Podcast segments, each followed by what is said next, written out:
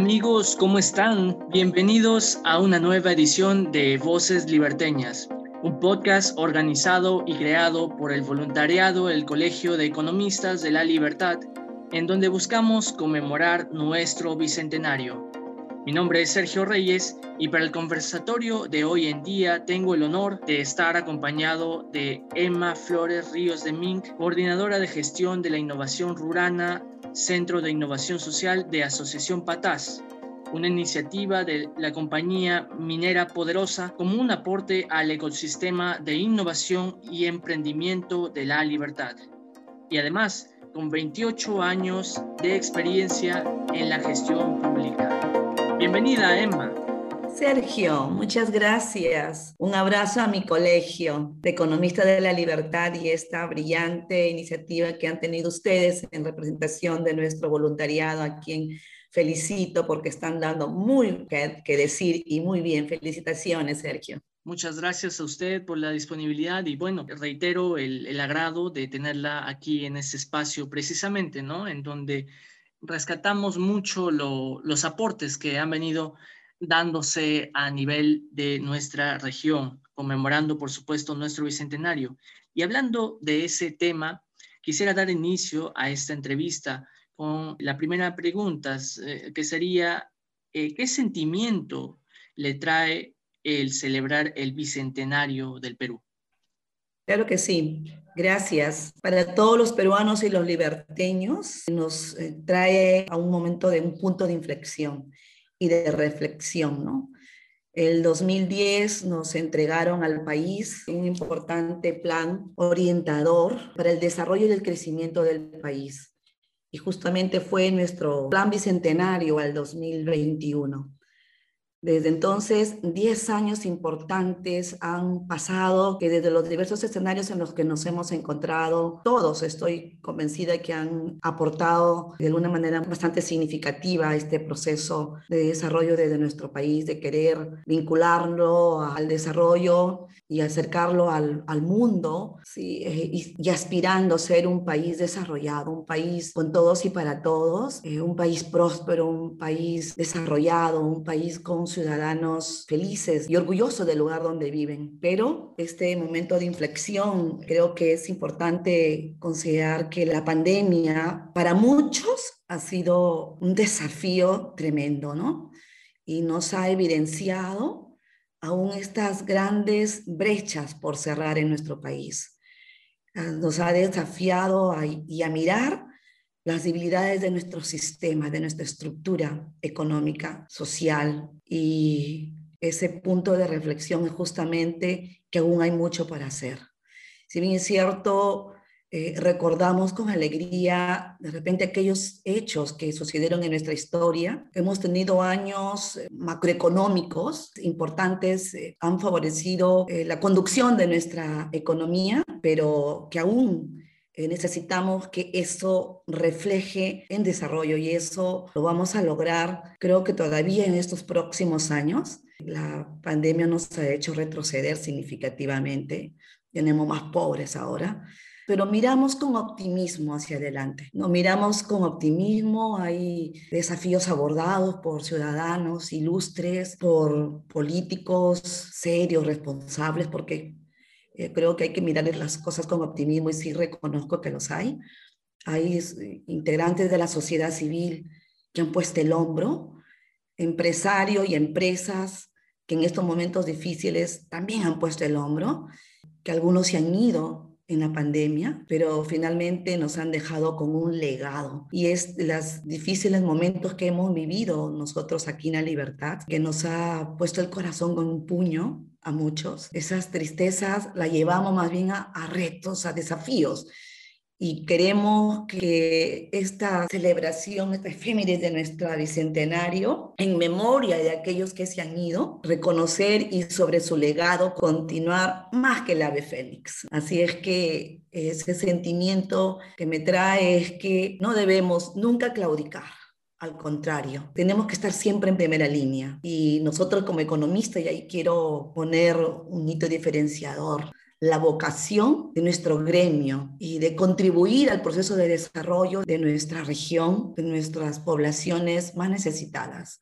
Así es que mejor que un economista, creo que ahí estamos en primera línea, Sergio. Eh, eh, precisamente son estas fechas las que, y bueno, los, eventos eh, fortuitos como esto, lo de la pandemia, que, como usted menciona, ha, expuesto, ha desnudado nuestras debilidades y sobre todo también nos ha permitido estar más unidos, innovar, es precisamente en, esta área, ¿no? La, el área que nos llama a la acción en momentos críticos como los que estamos viviendo.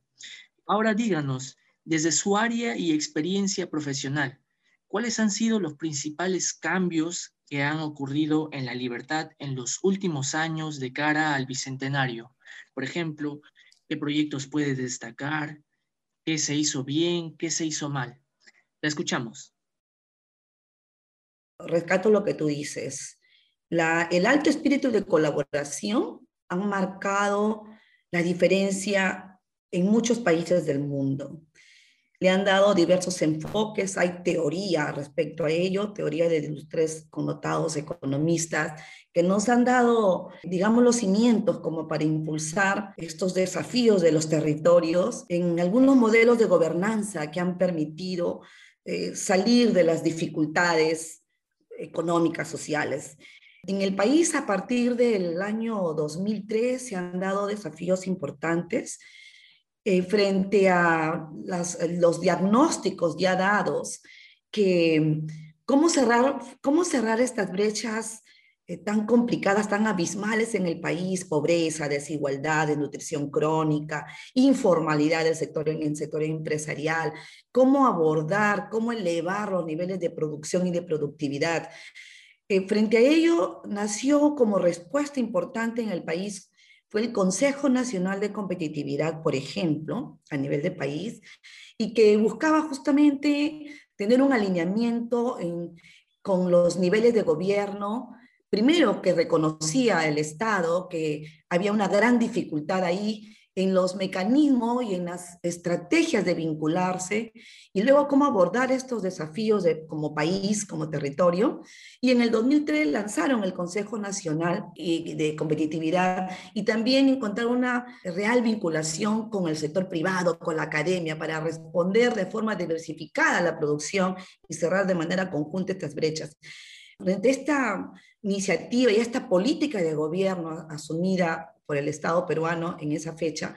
Nosotros desde la región La Libertad, entonces, eh, yo me encontraba laborando en el gobierno regional, empezamos a encaminar y a hacer igualmente em, espacios de diálogo, impulsar comunidades con los actores, que desde la visión compartida pudiéramos tener una hoja de ruta que nos caracterizara como región próspera y lográramos finalmente de manera conjunta. Entonces, en ese caminar llegamos hasta el 2009, 2010, hicimos posible en el Perú, porque en verdad esa fue una iniciativa bastante eh, desafiante y también muy retadora para, para, para los actores de la región en libertad, hicimos posible contar con un primer consejo regional de competitividad y trabajar en mesas de trabajo. Una de las mesas fue la mesa de innovación.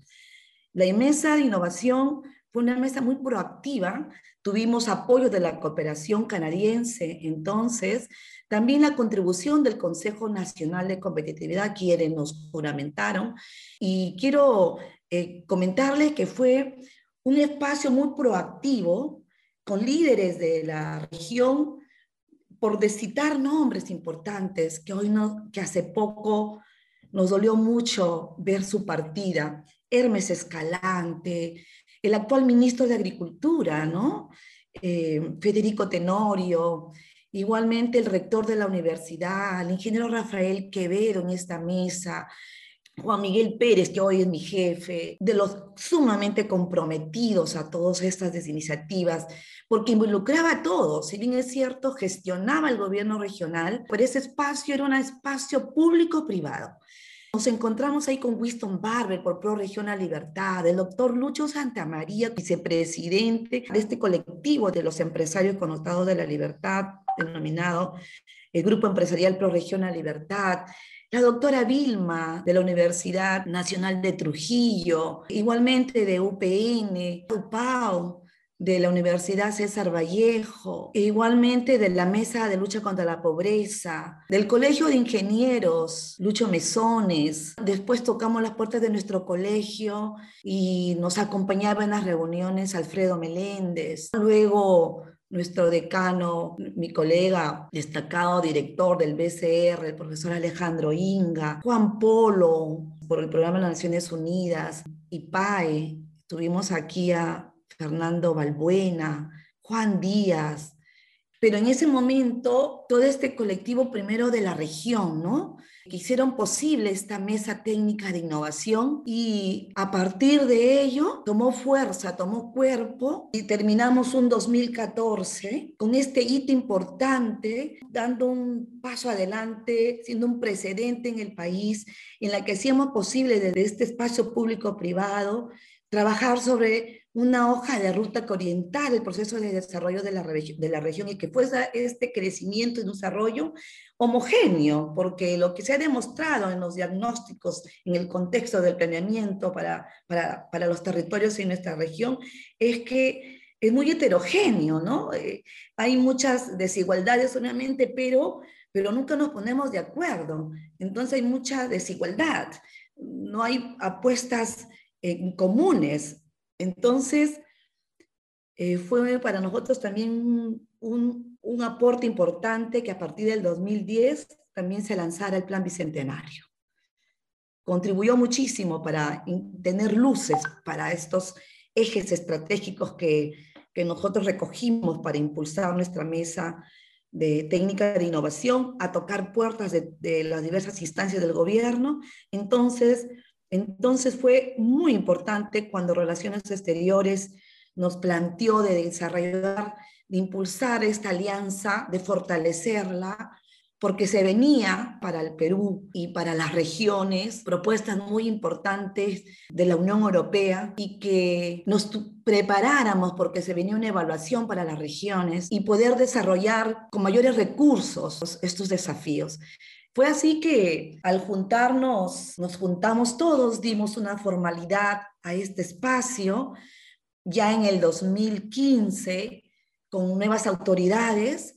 Lo valioso y lo hito, el hito que también quiero reconocer como parte de la historia de la región es que es bien complicado que una gestión, los hitos importantes, relevantes para el proceso de desarrollo y que luego se constituyen en esta como una política de, gobierno regional sea continuado por una gestión que sucede a la otra. En nuestro caso sería, y eso quiero también reconocerlo en el marco del Bicentenario como un hito importante, los mismos actores públicos y privados iniciamos un proceso diferente de gestión eh, de gobierno y el a partir del 2015 se fortaleció la gestión con, este equipo más el líder público que iniciaba una nueva gestión de gobierno.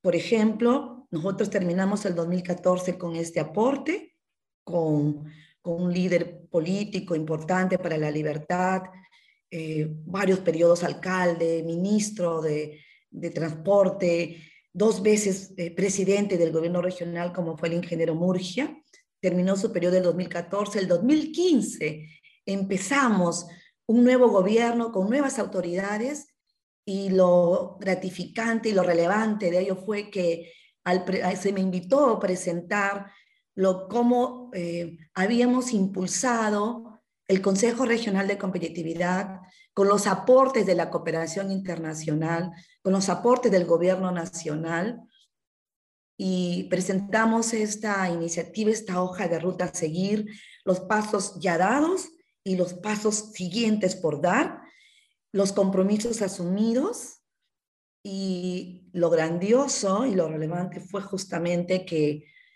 se fortaleció la mesa, se le dio todo el refuerzo político que requieren estas instancias, estos espacios de, en la que se juntan voluntades.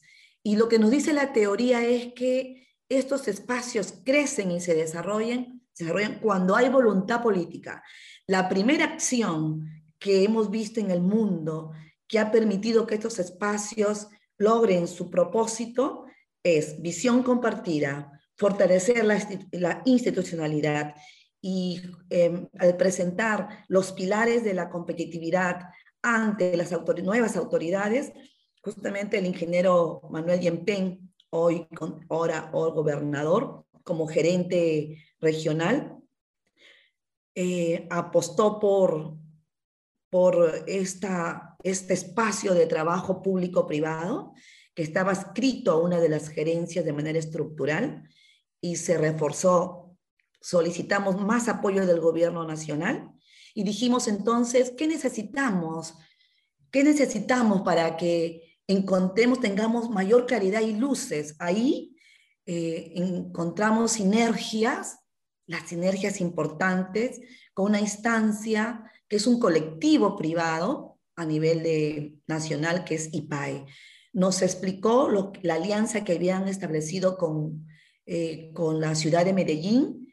Nos juntamos y todos los actores de la, de la región La Libertad, el gobierno regional, el sector privado, la academia y la sociedad, civil eh, organizada, nos decidimos todos juntos visitar a la ciudad que en ese momento fue considerada como la ciudad más innovadora del mundo, la número uno de las cinco tops a nivel del país. Comprendimos que esta teoría que habíamos visto traccionada, tropicalizada en Medellín, que también ellos vieron cómo es que se desarrollaron las principales ciudades del mundo, que ese modelo, ese enfoque ecosistémico para abordar los desafíos de un territorio y consolidar una institucionalidad fuerte basada justamente en ese gran espíritu de colaboración. Entonces nació el CREAS. Justamente el 19 de diciembre de 2017 hicimos posible esta alianza pública-privada denominada CREAS, el Comité Regional de Empresa, Estado, academia y sociedad civil organizada, un espacio del que se traccionarían distintos recursos para el territorio. Y ahí fue posible también inspirar y defender la posición de la libertad ante el gobierno nacional. Exigimos todos que deberíamos tener, por ejemplo, aquí una agencia regional de desarrollo. ¿Por qué? Porque el gobierno nacional nos, eh, nos, nos pidió en su momento que desarrolláramos esa oferta, que nos fortalezcamos. Entonces decidimos con la asesoría de los expertos de Medellín, Colombia, hemos contratado los servicios de los expertos que hicieron posible el cambio transformacional en Medellín, que nos acompañen, que instalen capacidades de innovación y emprendimiento aquí en la región, en la, región la Libertad, eh, a nivel de país también es un, es un desafío para nosotros porque somos, estamos asumiendo en la región la libertad y en el Perú como una organización pionera, pionera en transformar nuestra organización basado a, este enfoque de misiones, ¿no? Todos nuestros documentos orientadores de gestión y tenemos al, a nuestro territorio piloto en Patás nos estamos uniendo el gobierno local, Cámara de Comercio, a través del CREAS, las universidades, el gobierno regional a través de sus gerencias que promueven eh, la competitividad, igualmente la gerencia que promueve el cierre de brechas sociales desde el gobierno regional, de su centro de innovación hoy, y Lab, conjuntamente con Rurana, nos estamos sumando para trabajar en el territorio y hacer posible la transformación de un territorio. No es un propósito de corto plazo, pero estamos convencidos que estos desafíos se hacen posible cuando se juntan las voluntades. Se hace posible cuando hay un alineamiento entre los niveles de gobierno. Se hacen posible cuando hay un elevado espíritu de colaboración entre todos los actores. Esta intervención es una intervención multinivel. Este enfoque a misiones promueve ello, alcanzar misiones de gran, de, propósitos de, de gran impacto y a través de las sinergias de los actores. Tiempos, recursos, visiones. Ahí tenemos actualmente siete misiones, propósitos de gran impacto para un territorio y estas son las, son las, em, la, experiencia que, que no ha sido eh, solitaria, de un trabajo solitario, han sido eh, fortalecidas, logradas eh, en su primera fase, diríamos, en primeras etapas, por el concurso de todos los actores del ecosistema de la región La Libertad. La capacidad de diálogo, de ponerse de acuerdo, de encontrar consensos, eso hace que marque la diferencia. Eso es lo que promueve el CREAS. Eso es lo que se busca a través de la Agencia Regional de Desarrollo. Eso es lo que buscamos a través de los espacios que promueven la innovación. La innovación es sinónimo de ello. Colaboración, cooperación, respeto, apolítica, diálogo permanente, visión compartida. Eso nos trae la innovación, estimado Sergio. Precisamente recuentos como los que usted desarrolla, bueno, ha desarrollado en estos momentos, nos permiten ver, bueno, la importancia del diálogo entre ambas o digamos entre todas las partes involucradas, se encuentre una visión compartida en donde haya un beneficio para todos los, actores participantes. Precisamente crear espacios de diálogo, innovación y dentro de ello hay una, junta de voluntades en donde se aporta lo mejor de cada organización en ese sentido, una especie de ensamblaje de grandes personalidades como las que usted ha mencionado y usted misma, su persona, grandes profesionales que contribuyen al desarrollo regional. Y también eh, mencionar ¿no? la, la gran importancia que tiene la continuidad de estas iniciativas, precisamente, que contribuyen a elevar las competencias regionales, bueno, construirse las bases para precisamente los pilares de competitividad y desarrollar capacidades que nos permitan desarrollarnos paulatinamente. También, bueno, celebrar, ¿no? Celebrar las iniciativas eh, liberteñas, liberteñas que, que se desarrollan, se ejercen con la unión de voluntades, como lo menciona.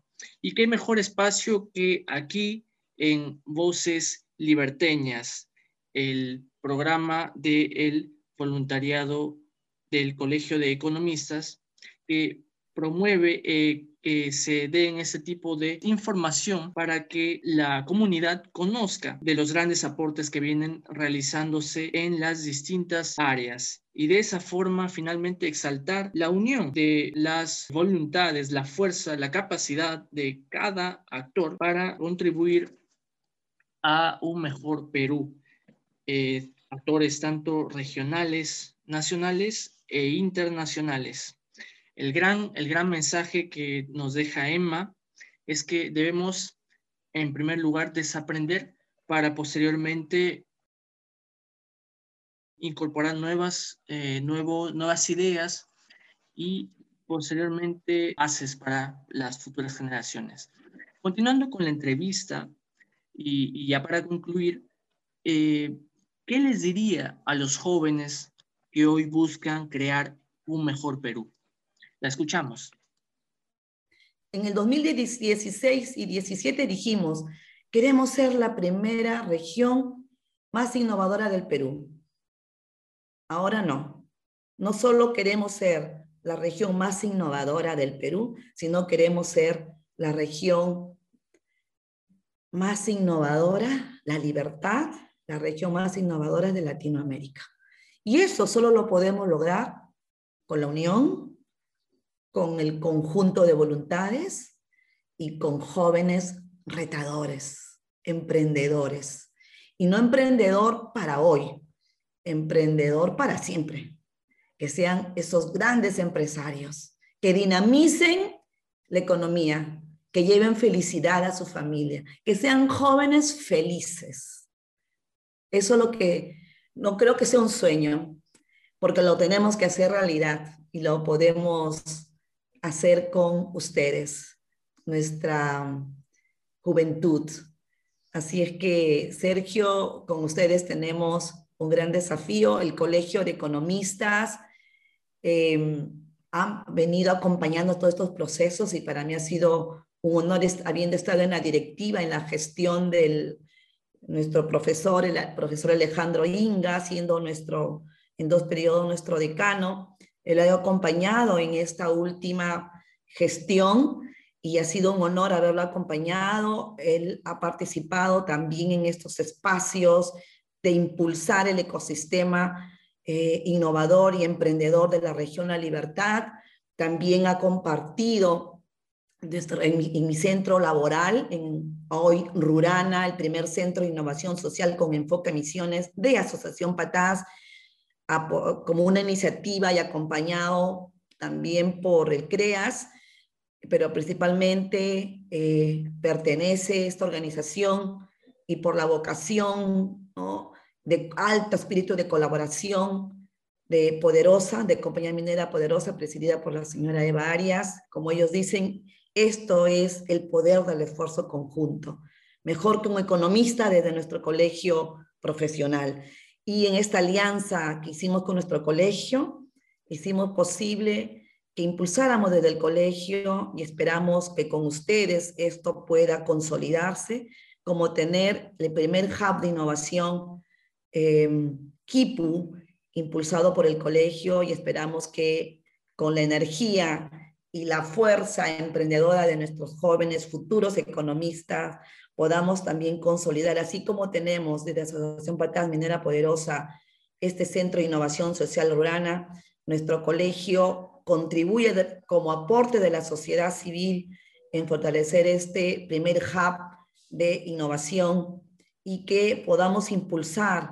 Hay uno dentro de los seis proyectos importantes que el ecosistema de la libertad en los próximos meses iniciará eh, como propuesta del, CREAS es de tener el primer observatorio de ecosistema, el primer observatorio CTI, de ciencia, tecnología e innovación, que eh, nuestro colegio ha venido acompañando en su proceso de socialización, eh, de sensibilizar a los actores para que este, este proyecto se haga posible. Innovate Perú le ha aprobado al CREAS que este es un, es un importante aporte y que su apertura, su instalación en la libertad va a consolidar el ecosistema.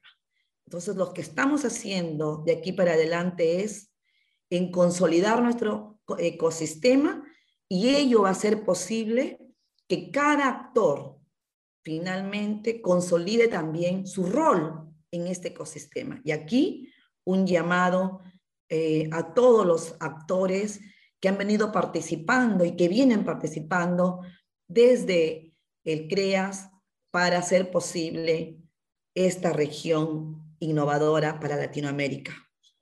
Y nuestros jóvenes llamados a la acción en primera fila. Gracias, Sergio. Definitivamente. Eh, sabias palabras de Emma que nos deja una gran enseñanza el hecho de apostar por la juventud, tanto como siendo soporte ellos y como gestores de cambio. También eh, me quedo con esta frase, ¿no? Con todos y para todos. De esa forma permitirá el trabajar congregadamente, asegurar el futuro de las nuevas generaciones. Esto ya no solo se trata de una cooperación interinstitucional, ¿no? De estando en el sector privado, sector público, la academia, sino también se trata de una cooperación intergeneracional. La juventud espiritual es lo que hoy nos congrega, nos une y nos permite edificar un mejor Perú. Muchas gracias, muchísimas gracias Emma por la disponibilidad y su tiempo. Estamos muy agradecidos y felices de que esté con nosotros. Gracias Sergio, un abrazo a mi colegio de economistas y a ustedes jóvenes emprendedores. Ustedes son el futuro, no solo el futuro, son hoy, son el presente y el futuro obviamente, son el hoy. Y con ustedes tenemos que llegar a ser grandes. Gracias Sergio, un abrazo. Y bueno amigos, hemos llegado al final de este podcast. No olviden que pueden hacer una captura de pantalla desde su computadora, laptop o celular a cualquiera de las plataformas desde donde estén escuchando nuestro podcast, sea Spotify o Google Podcast, y publicar en sus redes sociales qué es para ustedes el Bicentenario y cómo viven el Bicentenario. Recuerden además que el día de mañana van a poder escuchar otra entrevista con otro profesional. En total son seis podcasts, seis días y seis maneras de vivir el Bicentenario. Gracias a todos por el tiempo dedicado a la escucha de este podcast. Conmigo será hasta la próxima.